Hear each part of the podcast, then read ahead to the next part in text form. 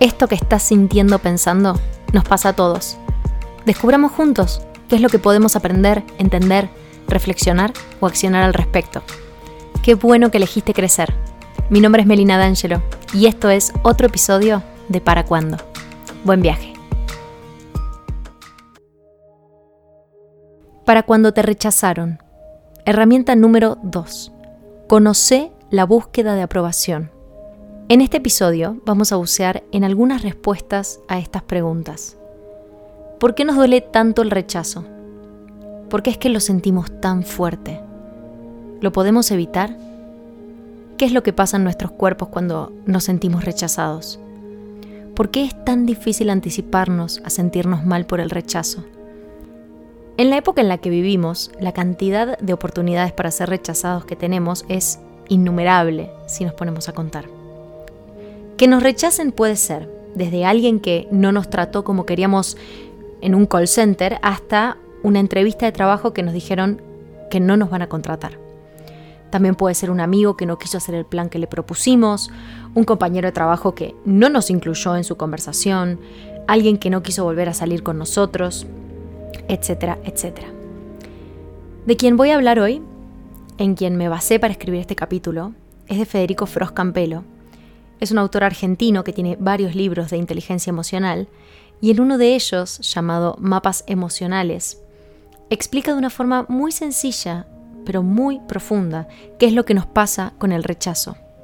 En los distintos episodios de Para Cuándo, yo voy mostrándote muchas teorías y muchas herramientas que me hacen sentido a mí, de varios autores de distintas disciplinas, que a veces son complementarias y a veces no. El punto es que elijas la herramienta que más te sirva a vos.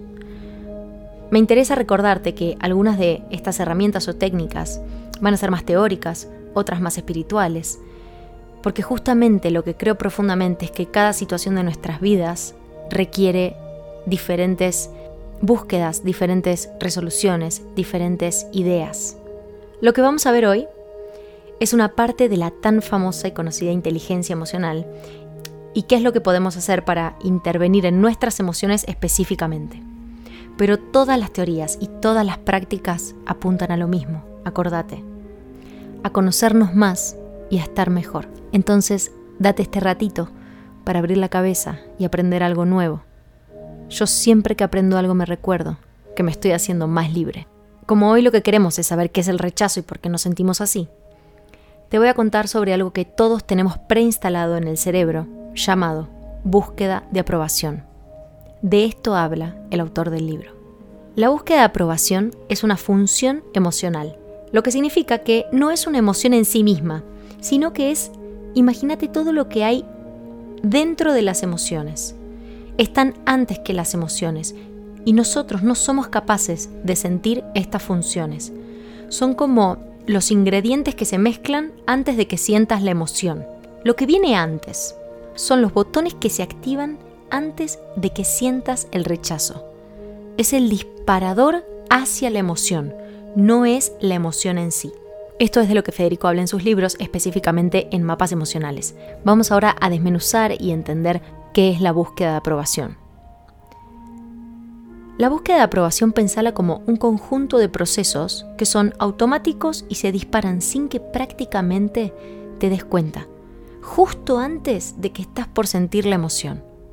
Son programas internos que tenemos todos que funcionan como los pasos anteriores, como esto que decíamos, los botones que van a activar tus emociones. Hay muchas funciones emocionales dentro nuestro, pero hoy vamos a quedarnos particularmente en esta, en la búsqueda de aprobación, porque está absolutamente relacionada con el dolor por el rechazo. Entonces, Primero se enciende la función emocional dentro nuestro y a partir de ella aparece la emoción como consecuencia, como resultado. Ahí es cuando empezamos a sentir nosotros, a darnos cuenta que estamos sintiendo. Empezamos a jugar cuando ya somos conscientes de que estamos dentro de una emoción. Entonces, las funciones emocionales no las sentimos directamente. No busques deducir funciones emocionales. Esto es un trabajo automático que se activa en nuestro cuerpo bajo ciertos estímulos que anteceden a nuestras emociones. O sea, no intentes buscarlas, no intentes descifrarlas. Estas funciones emocionales se activan obviamente, bajo ciertas condiciones. Hay algo que las dispara. Generalmente es una mezcla entre cómo interpretamos el mundo en automático, es decir, lo que aprendimos a mirar, y nuestra biología, que siempre está ahí atenta a peligros externos. Entonces, a una de las preguntas que nos hicimos al principio sobre si podemos anticiparnos a sentir emociones como esta, como el rechazo, que realmente es horrible y se siente horrible, la respuesta es no. No podemos. Porque una vez más, cuando te vayas a dar cuenta que te estás sintiendo rechazado, ya es tarde, ya están activos todos los circuitos que te llevaron hacia eso. Pero no desesperemos porque hay muchas cosas que se pueden hacer. Es importante que entendamos cómo funcionamos para después poder elegir la mejor opción. A cada función emocional la activan distintas interpretaciones de las que hacemos a diario. Todo esto, como ya hablamos en el primer episodio del podcast, es parte de nuestro sistema de cableado con el que venimos los seres humanos ya instalado en nuestros cerebros. Son programas involuntarios. Son programas que tenemos instalados involuntarios. Y recién cuando te das cuenta de que te estás sintiendo rechazada o rechazado, es cuando podés empezar a reflexionar. Puedes empezar a actuar y hacer algo al respecto, no antes.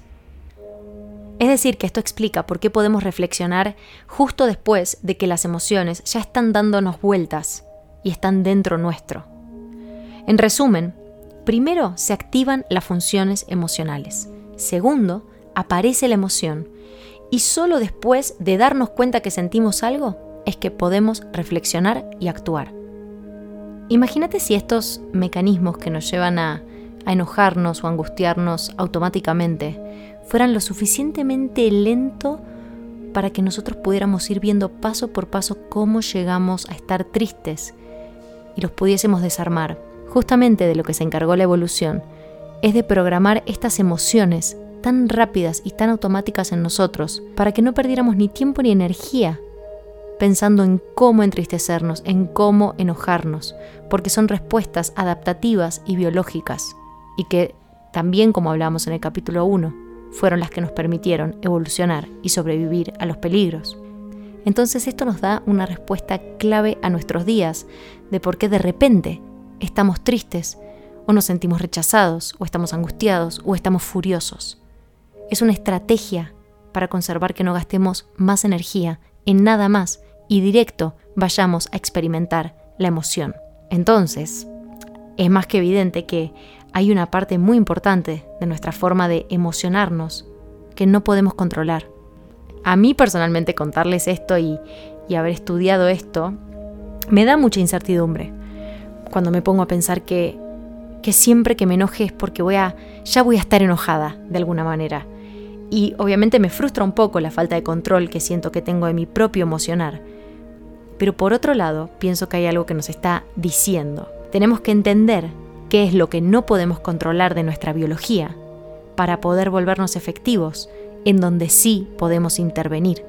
Sería como mirar el vaso medio lleno. Hay una parte que ya venimos así y hay un montón de otras partes en donde podemos intervenir. Pero estas explicaciones a mí al menos me sirven para decir, ok, estoy triste, estoy triste automáticamente, está bien que esté triste, es, es lo esperado hasta por mi biología, entonces ahora que reconozco que estoy triste y que estoy nadando en esta emoción, ¿qué hago? Ahí es donde está nuestra intervención. No pierdas tiempo preguntándote por qué estás triste o cómo es que te pones triste o cómo llegaste a enojarte. Es como, no sientas culpa por sentir culpa. Veamos qué hacemos con la culpa. Veamos qué hacemos con el enojo, veamos qué hacemos con la tristeza. Porque mientras sigamos queriendo anticiparnos o controlar estas angustias, enojos, vergüenzas antes de que nos pasen, es un pase directo a la frustración. ¿Por qué? Porque nuestra biología justamente, en este caso, en este caso emocional, es mucho más fuerte y mucho más rápida que nosotros. Entonces, cuando te encuentres en una de estas emociones intensas, vos sabrás cuáles son, en el momento en el que seas capaz de detectarla, háblate, frena y recordate acordate de acordarte que esto llegó a vos más rápido de lo que pudiste haberte dado cuenta. Sácate ese peso de encima. nos emocionamos rápido y automáticamente, porque así nos programó la evolución. Y entonces, ¿dónde es que podemos hacer algo nosotros? Porque si solo nos quedamos con que somos el resultado de estos miles de años de evolución y ya sabemos que siempre nos vamos a enojar automáticamente, es lógico que nos sintamos un poco atrapados dentro nuestro y digamos, bueno, por más que yo me diga, ok, esta es mi biología, que va más rápido que mi cabeza, ¿qué hago? Y te entiendo. Pero espera, porque lo que sí vamos a poder controlar es hacernos más hábiles emocionalmente a través de la práctica y el desarrollo de la inteligencia emocional. Y entonces, ¿y eso cómo se hace? Ayuda. Primero, primero que nada, tenemos que aprender a reconocer en qué emoción nos encontramos. No es lo mismo sentir orgullo que sentir rencor, que sentir vergüenza, enojo, tristeza. Y a partir de esa emoción que detectamos y decimos, ah, ok, estoy sintiendo angustia, pasamos a reinterpretar y activar otras emociones que sean más funcionales para lo que nos esté pasando en ese momento. Es decir, que lo que tenemos que aprender es volvernos más efectivos en tomar mejores y más rápidas decisiones una vez que nos demos cuenta que estamos, por ejemplo, furiosos. O sea que ser inteligente emocionalmente no es anticiparte a que no te pasen las cosas, es actuar de la mejor manera cuando te pasan. Si lo comparamos con otros capítulos que estuvimos compartiendo en, en Para Cuándo, podemos hablar de cuando hablábamos de lo que está en nuestro control y lo que no. Y al final del día lo único que está en nuestro control son nuestros actos, nuestros pensamientos. Entonces, si ni siquiera nuestras emociones están en control, más aún, aferrémonos a lo que podemos hacer, que es ahora reinterpretar. Cada emoción que va a aparecer en vos a lo largo de tu vida es porque ese proceso para llegar a esa emoción ya sabe qué valor asignarle a lo que estás viviendo para activar emociones. Otra forma más sencilla de explicar eso es como si nuestro cuerpo supiera más y mejor de nosotros mismos que nosotros mismos. Cuando nosotros llegamos a reflexionar y ver qué queremos hacer con esto que nos pasa, el cuerpo ya tomó algunas decisiones por nosotros con sus propias interpretaciones ya tienes ciertos parámetros de lo que mirar y de lo que interpretar y de cómo emocionarte y de qué químicos disparar frente a los eventos que registra en el mundo. Entonces, ya sabes que no se trata de no emocionarte, de evitar enojarte, no evites angustiarte. Todos estos intentos de evitar, evitar emocionarnos y encontrarnos con las emociones por obviamente cómo fuimos criados con respecto a las emociones, solo generan resistencia. Y la resistencia genera más resistencia. En otro capítulo voy a hablar de un, de un autor llamado David Hawkins, que es uno de mis favoritos y mis grandes inspiraciones, que tiene una explicación magistral sobre las emociones y cómo al dejar que fluyan por nuestro cuerpo, cuando llegan a nosotros, se liberan mucho más rápido que si las seguimos resistiendo. Es decir, si estás avergonzada, avergonzado, dejar correr esa angustia por tu cuerpo, sin juzgarla, va a hacer que se libere mucho más rápido que si estás evitando sentirla. Pero eso vamos a hablarlo en otro capítulo. Entonces, volvamos. Para volvernos más inteligentes emocionalmente, lo que tenemos que hacer es no actuar únicamente bajo el efecto de esa emoción en la que nos encontramos. Es como la típica frase que debes haber escuchado más de una vez que dice, cuando se te pase la calentura, hablamos. Entonces de esto podemos hacer una analogía diciendo que no estamos buscando ser perfectos, sino poder hacer lo mejor posible con lo que nos pasa y con nuestra naturaleza. Es mucho más amable con nosotros mismos permitirnos emocionarnos, pero sabiendo que es parte de nuestra naturaleza y que hay algo que podemos hacer justo cuando sabemos que estamos sintiendo. La inteligencia emocional consiste en aprender a activar otras emociones para aplacar la que sea que estés sintiendo y generar, como dice el autor de Mapas Emocionales, un proceso emocional alternativo. En coaching lo podríamos llamar desplazamiento de observador, mirar desde otras perspectivas, hacernos nuevas preguntas para sacar nuevas conclusiones. Pero no estoy diciendo algo hecho es hacerte una pregunta de verdad, es realmente ver cómo podés mirar distinto la misma situación, porque recordá que los eventos son neutros y nuestra responsabilidad es qué interpretación ponemos encima. Entonces, esta inteligencia emocional es tener otra opción emocional, justamente, que activar para que se desarrollen nuevas interpretaciones y como resultado tengamos nuevas posibilidades de acción. Si siempre hacemos lo mismo, siempre tenemos los mismos resultados. Y ahí es donde aparece en juego nuestra maravillosa fuerza de voluntad, con la cual vamos a ser capaces de reinterpretar cómo es que vemos al mundo, para ser inteligentes y volvernos realmente inteligentes en los momentos en los que las emociones nos juegan demasiado en contra.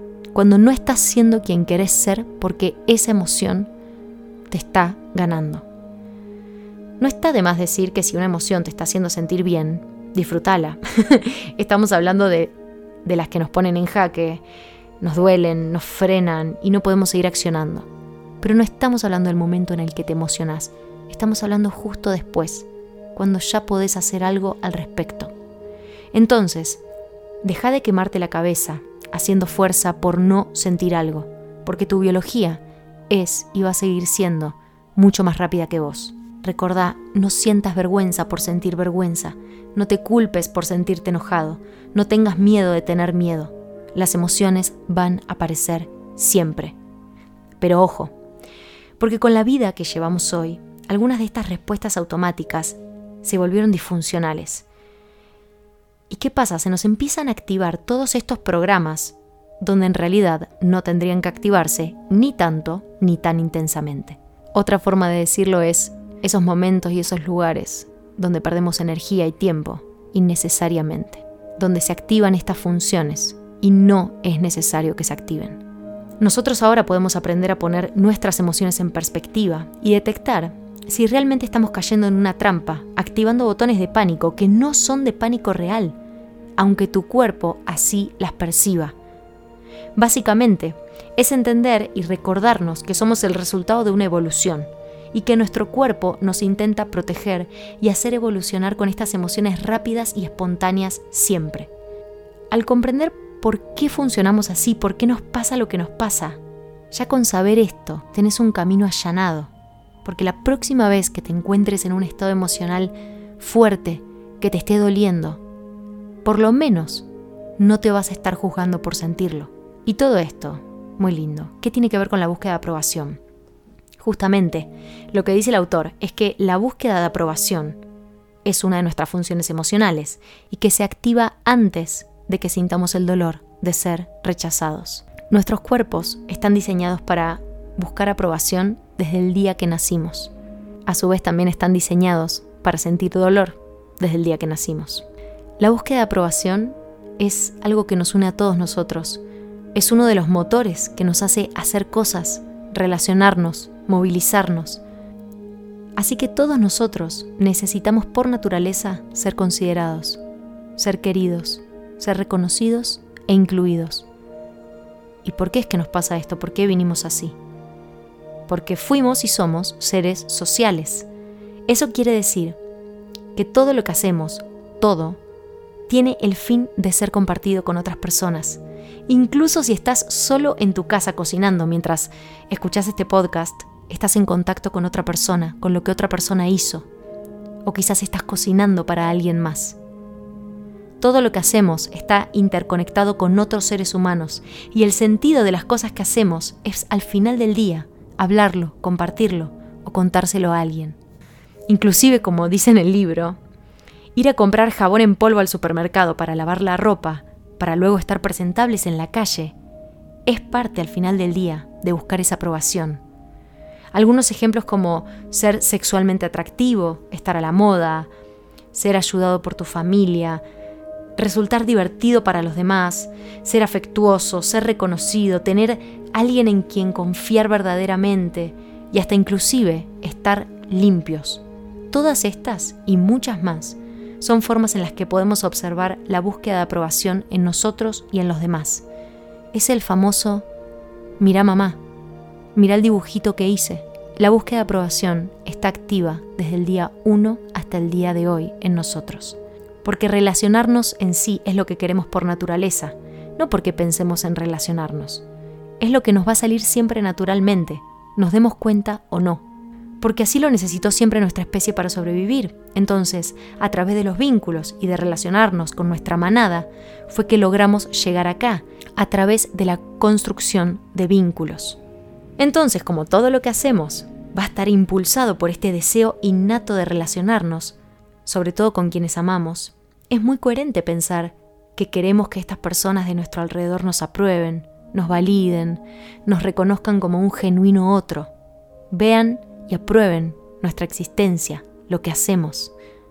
Y por el contrario, como es tan fuerte esta búsqueda de aprobación que tenemos dentro nuestro, que nos guía automáticamente, inteligentemente la evolución lo que hizo fue programar que este dolor que sentimos automáticamente cuando nos rechazan tiene que ser lo suficientemente fuerte para que intentemos a toda costa remediar la falta de aprobación de alguien y volver a buscar el reconocimiento de otras personas. De hecho, de hecho el dolor que nos genera el rechazo de otras personas se procesa en la misma parte del cerebro que se procesa el dolor físico. Sí, por eso es tan doloroso. El dolor físico y el dolor emocional por el rechazo se procesan en el mismo lugar del cerebro. Golpearte el dedo meñique contra la pata de la mesa y que te deje tu pareja duelen en el mismo lugar de tu cerebro. Y acá tenemos otra respuesta a las preguntas que nos hicimos al principio. Se programó que el dolor por el rechazo doliera mucho y a propósito. Y claro, el cerebro dijo, voy a hacer que les duela tanto sentirse rechazados, que intenten acortar esa brecha y que rápidamente vuelvan a relacionarse como es necesario para seguir viviendo. Si nos duele tanto sentirnos rechazados, vamos a tratar a toda costa de remediarlo. No estás roto, no estás rota. Lo interesante está en cómo cada uno de nosotros busca hacerlo. Si todos diéramos pena al mismo tiempo, que es uno de los recursos para satisfacer la búsqueda de aprobación, y queremos ¿no? que nos tengan lástima y remediar ese rechazo, sería un mundo bastante gracioso. Pero al final del día, a lo que voy es que todos buscamos lo mismo, que nos quieran, que nos entiendan, que nos respeten. Ahora, cómo cada uno de nosotros va buscando la aprobación de los demás es muy propio de cada uno. Cada uno tiene sus estrategias, pero en lo que sí quiero hacer mucho, mucho énfasis es que esto no, no estoy diciendo unas palabras de amor o algo metafórico, es algo biológico. Queremos sentirnos dignos y reconocidos. Mejor dicho, necesitamos sentirnos dignos, queridos, aceptados y reconocidos. Obviamente las estrategias para llegar a esa sensación de aprobación, ah bueno, si te pones a pensar, se nos pueden ocurrir cientas. Ponete a pensar cuáles son las tuyas, cuáles son tus estrategias para buscar aprobación. Y entonces en este momento en el que te rechazaron, lo que sentís es una palabra simple y conocida. Dolor. Cuando somos reconocidos por nuestros pares, la búsqueda de aprobación dentro nuestro dice, ay, gracias, estoy satisfecha, me siento a salvo. Y por el contrario, cuando nos rechazan, se activa este botón que todos conocemos, el dolor insoportable del que queremos desprendernos de nuestros cuerpos, cuando no nos sentimos dignos, nos sentimos marginados, solos. Bueno, ya sabes, se siente feo. Espero que estés entendiendo o sintiendo que esto no es algo que te pasa porque sos conflictivo, porque te manejas como una víctima, ¿no? Ya podemos ir desprendiéndonos de esas creencias. Porque claro, obviamente nadie nos explicó esto cuando éramos chicos. Entonces, las creencias que tenemos instaladas en, nuestra mente es que nos gusta hacer show, que nos gusta que nos miren, que si somos de Leo, de Sagitario, pero, pero lo que explica este libro es que estamos hechos así porque así fue lo mejor para nosotros. Sí, es cierto que hacemos show, que buscamos que nos miren, pero no nos tiene que dar ni vergüenza, ni culpa, ni tanto de nada de todo lo que nos da. Pero para, Tampoco que esto es una excusa para hacer otras cosas. Ahora viene la parte en la que te vas a ser responsable de estas emociones y ahí sí vas a intervenir para vos mejorarte. Porque hay algo que se llama plasticidad neuronal y es la capacidad que tiene nuestro cerebro de crear nuevas conexiones para empezar a pensar distinto. Pero acordate que vas a pensar una vez que ya estés dentro de la emoción. Entonces cada vez que detectes la emoción en la que estás, es tarea nuestra practicar y avanzar porque ya sabemos que sufriendo o sintiéndonos mal y solos y tristes y tirados en la cama, podemos estar toda la vida si no nos ocupamos. Y ni hablar que el cerebro siempre va a tomar el camino más rápido y más fácil, que es siempre activar las mismas conexiones. Siempre va a tratar de pensar lo mismo porque es lo que menos energía gasta. Entonces, volverte inteligente emocionalmente te va a llevar energía. ¿Y ahora qué hacemos? Ah, socorro. Primero, seguí insistiéndole a tu cerebro cuando te sentís mal en que no estás roto, estás programado. Te perdonás y entendés en esos momentos, sabiendo que las emociones nos poseen mucho antes de que nos demos cuenta. Dicho de otra manera, tomándote un poco menos personal lo que te pasa porque no es del todo tuyo. Es confuso porque te pasa a vos y está dentro tuyo, pero es como un botón que se activa solo, a pesar de estar dentro tuyo. Pero para recordarte que las emociones no las podemos prever, tenés que primero saberlo. Entonces, ahora ya lo escuchaste, lo vas a terminar de entender cuando, cuando lo practiques. Cuando te caches en ese momento y te digas, esta emoción está acá creyendo que me protege de algo. No hay forma que yo me anticipe a esto, ya está acá. Aceptarla sabiendo que es parte de tu biología y tus instintos programados. Y si podés, le pones un nombre. ¿Cuál es la emoción en la que estás? Porque no es lo mismo estar furioso que sentir vergüenza. Hay diferentes planes para cada emoción.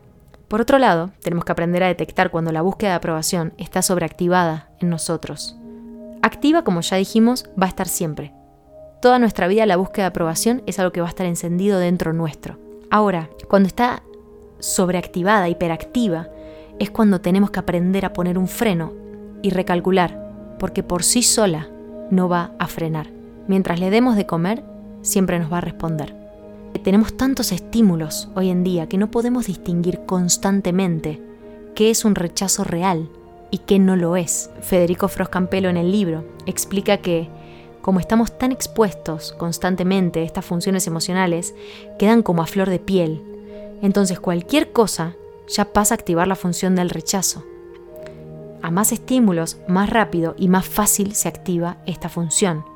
Es como si nos volviéramos hipersensibles a todo, pero porque tenemos muchísimos estímulos a la mano. Y acá es donde empieza la línea que divide, por un lado, la libertad de ser esclavos de estas emociones y pasarla mal, con elegir pensar algo diferente. Muchas cosas de las que vemos en el mundo moderno están buscando fomentar nuestra dependencia emocional, y una de las más grandes, podrás adivinar de lo que estoy hablando, son las redes sociales. Acá tenés el ejemplo más claro y más a la mano literalmente, de que casi todos nosotros podemos sentir rechazo a través de las redes sociales y que en realidad es el mejor ejemplo de que nunca por esto te vas a quedar afuera de ninguna manada. Es una condición de la sociedad contemporánea que activa al león que llevamos dentro, pero de una manera disfuncional. ¿Pero por qué es disfuncional? Porque lo activamos cada cinco minutos, o menos en algunos casos, cada vez que entramos a ver si nos dieron like en una foto, y basándonos en eso, permitimos que se active el botón de pánico de la búsqueda de aprobación. Lo que hacen este tipo de tecnologías es que activan constantemente este circuito de búsqueda de aprobación en nuestro cerebro. Entonces, lógicamente, estamos más expuestos al dolor, que nos provoca sentirnos rechazados si no logramos conseguir la cantidad de me gustas que tienen otras cuentas, si no comparten nuestro contenido, si hay un comentario que nos duele. Pero sabe que esto sí es disfuncional porque nuestro cerebro aprendió erróneamente que tenemos que tener estos likes, me gusta, compartidas, lo que sea, para sobrevivir. Por más ridículo que te suene, nuestro cerebro está aprendiendo eso y es tarea nuestra frenarlo. Porque si volvemos a las bases de este circuito, volvemos a encontrarnos con que está puesto ahí para que nos conectemos con otras personas, para sentir afecto, para sentir pertenencia. Y nosotros sabemos muy bien, aunque nos olvidemos cada vez que abrimos las aplicaciones, que la aprobación que estamos buscando no vive ahí dentro. La aprobación real no está en esos likes. La pertenencia real no está en si a la gente le gusta esa foto. Buscamos vernos bien frente al mundo, porque es parte de nuestra búsqueda de aprobación, acordate. Pero no siempre, y mucho menos, le va a gustar a todo el mundo. Y hay también una explicación para esto. La verdadera aprobación la sentimos en gran parte a través del tacto, Sí, a través de estar frente a frente y en contacto con otro ser humano. Por eso nunca alcanzarán los likes que nos den. Entre este es un ejemplo de otras formas disfuncionales de aprobación. Pero el tacto, o mejor conocido como el abrazo de tu mamá, de tu papá, de tus hermanos, de tus abuelos, o cuando tu abuela te acurrucaba de bebé, es en esas experiencias que intuitivamente buscamos desde que nacemos que saciamos nuestra búsqueda de aprobación. Un abrazo, una caricia, son en parte lo que nuestro cuerpo registra como la verdadera aprobación. Una charla frente a frente con un amigo genera la verdadera conexión que nuestro cuerpo, que no es nada tonto, sabe que sí es real. Nuestro cuerpo sabe lo que es real, aunque nosotros actuemos a veces disfuncionalmente. Entonces, si ahora sabes que la búsqueda de aprobación se empieza a satisfacer con relaciones de buena calidad, es decir, en las relaciones que te sentís genuinamente aceptada, aceptado, tenés una buena pista para detenerte y decir, ¿qué estoy buscando acá? Como hablamos en el capítulo 5, elegí a quién impresionar. Entonces la calidad de tus amigos es lo que te va a dar la verdadera sensación de pertenencia y de satisfacción, no la cantidad, no los seguidores que te halaguen en tu cuenta. Es decir, me refiero a que puedes tener miles y miles de seguidores y aún así sentirte terriblemente solo y hasta rechazado, y que para sentirte verdaderamente bien y aceptada, tenés que irle a dar un abrazo a tu mamá, a tu papá, a tus hermanos, a alguien donde te sientas en casa. Y ahora te voy a explicar químicamente por qué esto es así. Pero antes quiero decirte algo que pienso hace mucho tiempo, que me encanta poder decirlo acá en el podcast, que todo lo que hacemos termina en el mismo lugar, en casa, y con un abrazo de quienes amamos, porque todo lo que hacemos al final del día es para compartirlo con alguien, es para sentirnos queridos, es como que realmente el fin último que tenemos es sentirnos queridos.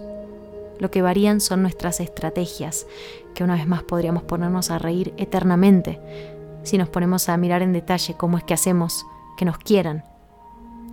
Pero nos vuelve más humanos y nos conecta mucho más con los otros si miramos a alguien y ya sabemos que lo que más quiere esa persona en el mundo es sentirse querido aunque lo que esté haciendo delante tuyo digas, no puede ser que se comporte así, no puede ser que, que frente a esto tome estas decisiones. Su fin último es que lo quieran. Nuestro fin último es sentirnos amados. Entonces el tacto, el tocar a otro, es fundamental para saciar la búsqueda de aprobación, para darle este visto bueno al cuerpo. De hecho, el libro cuenta y explica que de chicos hasta abrazar un peluche también satisfacía nuestra búsqueda de aprobación. El cuerpo siempre va a priorizar resolver lo que tiene que resolver. En este caso, necesita resolver la aprobación, incluso si es el contacto con un peluche. Así que imagínate que si de chico te engañabas a vos mismo abrazando un peluche, cuántas cosas estaremos inventando en nuestro día a día para satisfacerla que no son reales. Nuestra tarea es entender que siempre está activa la búsqueda de aprobación, pero aprender a reconocer cuando está sobreactivada y trabajando disfuncionalmente para nosotros es nuestra tarea. El cerebro se va a sumar a cualquier plan que le propongamos. Y eso es empezar a ser inteligentes emocionalmente. La medida exacta de importancia que tenga el asunto y la capacidad que tengamos de reconocer dónde estoy y si esto es o no una amenaza real para mi persona, ¿Justifica todo el circuito de dolor que activa que alguien no compartió mi historia? ¿Que aún no me responde en el mensaje?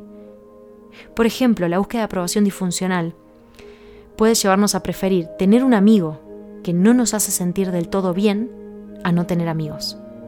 No sé si te habrá pasado, que preferís verte con alguien que no terminas de sentirte cómodo, pero para decir por lo menos me vi con alguien, estuve cerca de alguien. Ahí estás disfuncionalmente queriendo satisfacer la búsqueda de aprobación. Y estás perdiendo tu tiempo, porque tu cuerpo siempre va a saber si esa conexión es real o no. Otro ejemplo es una pareja que no nos trata como quisiéramos, pero preferimos eso a no tener pareja. Entonces, en estos ejemplos, es claro que la búsqueda de aprobación está siendo falsamente satisfecha. Y me animo a decir que realmente todos nos quedamos en algún lugar incómodo alguna vez, sintiéndonos mal sintiendo vergüenza, pero prefiriendo pertenecer a sentir que no nos querían. Y aún así, nuestros cuerpos intuitivamente tienen esa capacidad de saber y de darse cuenta cuando no estamos siendo reconocidos. Entonces, si nuestro cuerpo sabe detectar cuando nos están adulando falsamente o cuando no nos están queriendo bien, es porque él sabe por naturaleza cuando lo que está recibiendo es honesto y cuando no. Y esto también es algo que programó la evolución. Es otra de nuestras características que nos hacen ser mucho más inteligentes de lo que creemos que somos. Es esa sensación física antes que la mental, antes que la reflexión, que tenés cuando entras a un lugar y no te estás sintiendo cómodo.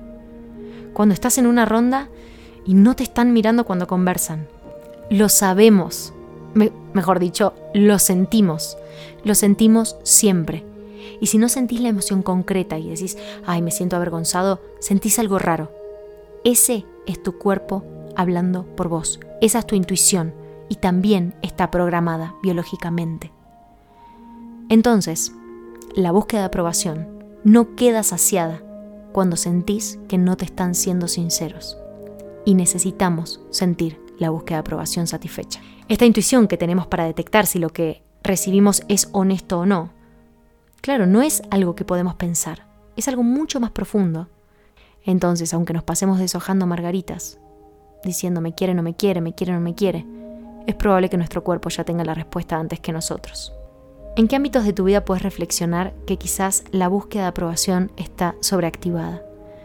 ¿En qué ámbitos de tu vida podés ponerte a reflexionar que quizás la búsqueda de aprobación está sobreactivada y trabajando disfuncionalmente para vos? Yo, por ejemplo, también soy actriz y es muy fácil para los actores darnos cuenta cuando nos está pasando esto. Nuestro trabajo generalmente depende de si otro nos aprueba o no, si aprueban lo que hacemos.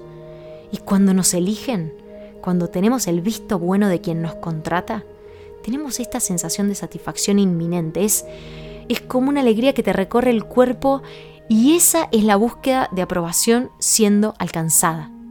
Estamos siendo aprobados y reconocidos por otros. El alivio que sentimos y pensamos, ay, sí, sirvo para esto, ay, me quieren, ay, qué bueno que me dieron este trabajo. Pero tiene que ver con que nos aprobaron, con que nos vieron dignos para hacer lo que queremos hacer. Esto aplica para cuando entregas un trabajo, no sé, en la facultad y te gusta la calificación que te dieron. Eh, llévalo a tu vida. De hecho, esto nos pasa físicamente antes de poder pensar en que nos sentimos aprobados. Desde bebés, cuando no tenemos todavía ni facultades cognitivas para pensar y deducir, los bebés de chiquitos nos calmábamos cuando nos levantaban en brazos. Los nenes hacen carita de pobrecitos para que les hagan UPA. Todos estos son también mecanismos y estrategias automáticas que vamos desarrollando para ser reconocidos. O sea, imagínate que si de bebés hacemos esto para que nos levanten y nos acaricien y nos sostengan en brazos, ¿cómo no lo vamos a hacer ahora para que un amigo nos quiera, para que una pareja no nos deje, para no sentirnos mejor con la gente que nos rodea. Ahora quiero contarles brevemente por qué químicamente todo esto que estamos diciendo tiene sentido. Para hacerla fácil y porque así lo entiendo yo, lo que sé explicar es lo siguiente. Cuando nos sentimos aprobados reconocidos, liberamos principalmente dos tipos de sustancias químicas. Unos neurotransmisores llamados endorfinas y una hormona llamada oxitocina.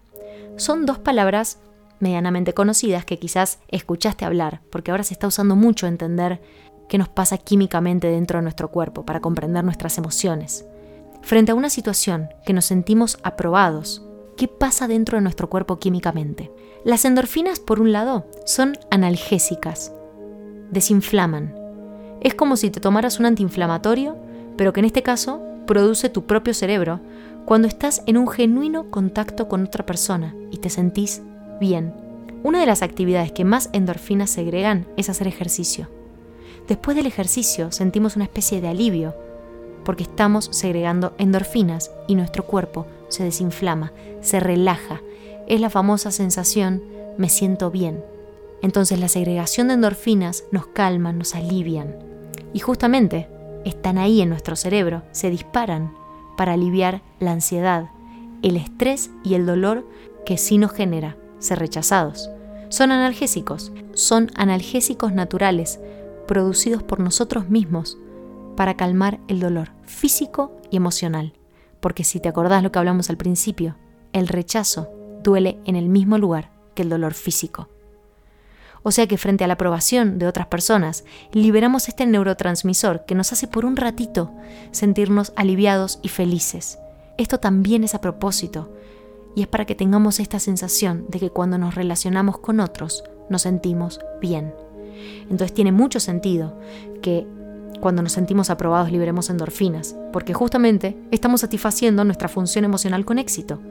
Es como que la evolución dice, bien, te sentiste bien con otro, lo logramos, sigamos. Y la oxitocina, por otro lado, es conocida y famosa por ser la hormona del amor.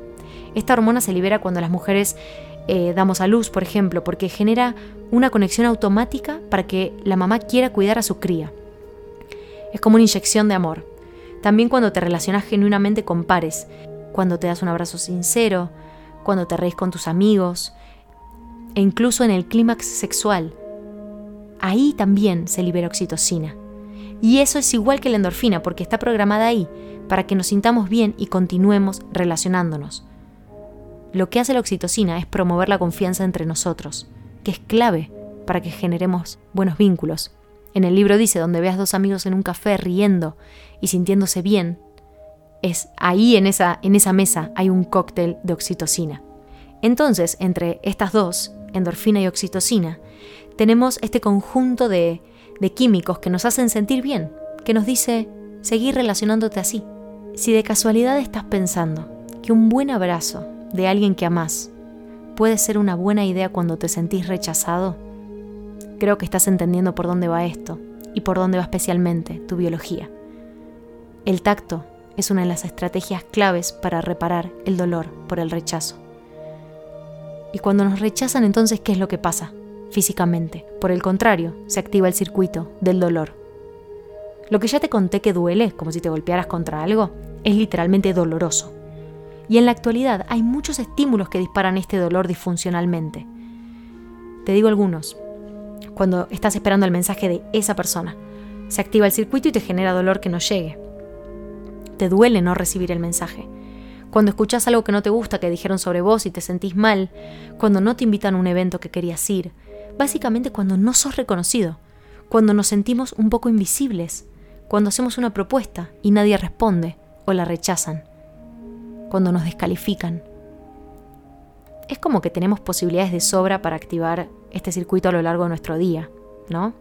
Entonces, cuando estemos corriendo en la rueda, esperando los likes, esperando que me miren, que me feliciten por lo que hice, podés ahora saber que quizás están activos estos circuitos automáticos de búsqueda de aprobación y una vez más no estás ni rota ni roto, estás intentando satisfacer tu búsqueda de aprobación. Ahora sabes también que ir a conectar genuinamente con alguien va a ser la mejor herramienta para liberar sustancias como la endorfina y la oxitocina, que te hagan sentir bien, que van a calmar tu dolor emocional. Cada vez que hagas actividades para paliar este dolor emocional, que se despierta por ser rechazados, busca actividades como algo que te haga reír, porque literalmente aumenta tus endorfinas y tu dolor se va a calmar. Esa película que te hace reír, esa persona que te cuenta un chiste y te desconecta. Armate de recursos y te vas a sorprender que tus recursos mayormente son las personas que te aman. O sea que ese amigo que te hace reír frente a situaciones feas y dolorosas, cuando estás llorando, es un gran recurso. Es un gran recurso instintivo que tenemos para paliar un poco ese dolor. No subestimemos esos ejemplos, porque ahí tenemos respuestas para salir de las emociones dolorosas. Mira lo poderoso que somos, que también podemos influir en los demás cuando están mal. Y esto no es un recurso solo para vos, es una herramienta para también mejorar los estados emocionales de las personas que amamos.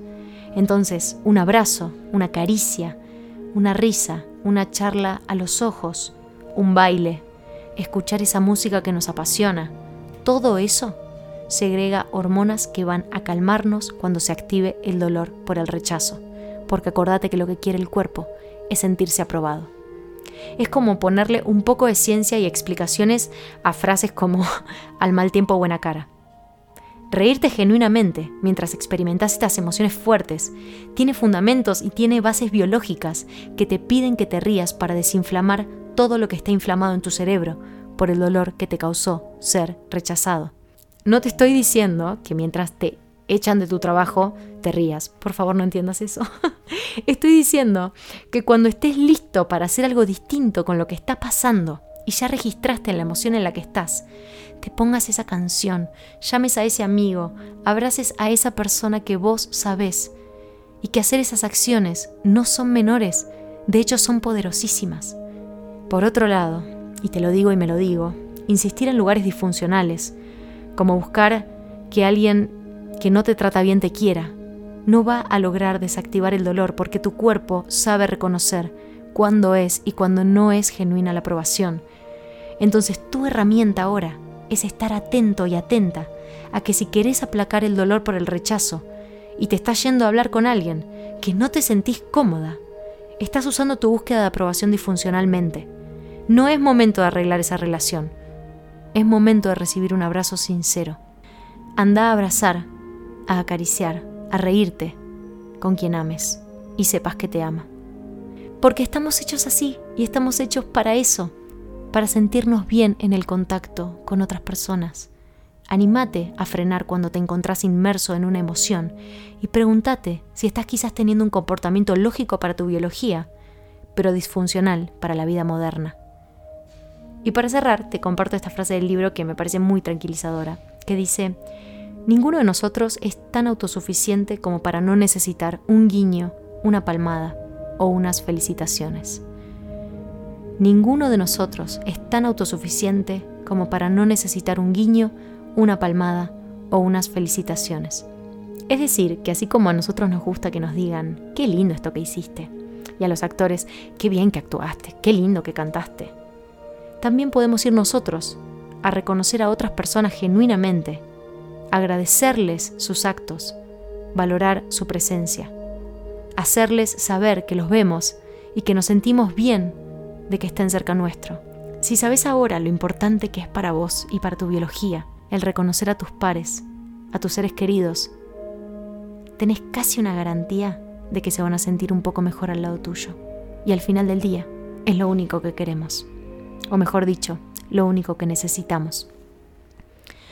Nos necesitamos y nos necesitamos genuinos y honestos con quienes amamos y nos aman, con nuestros pares, para sentirnos bien, para poder dar lo mejor de nosotros, pero a partir de la aceptación.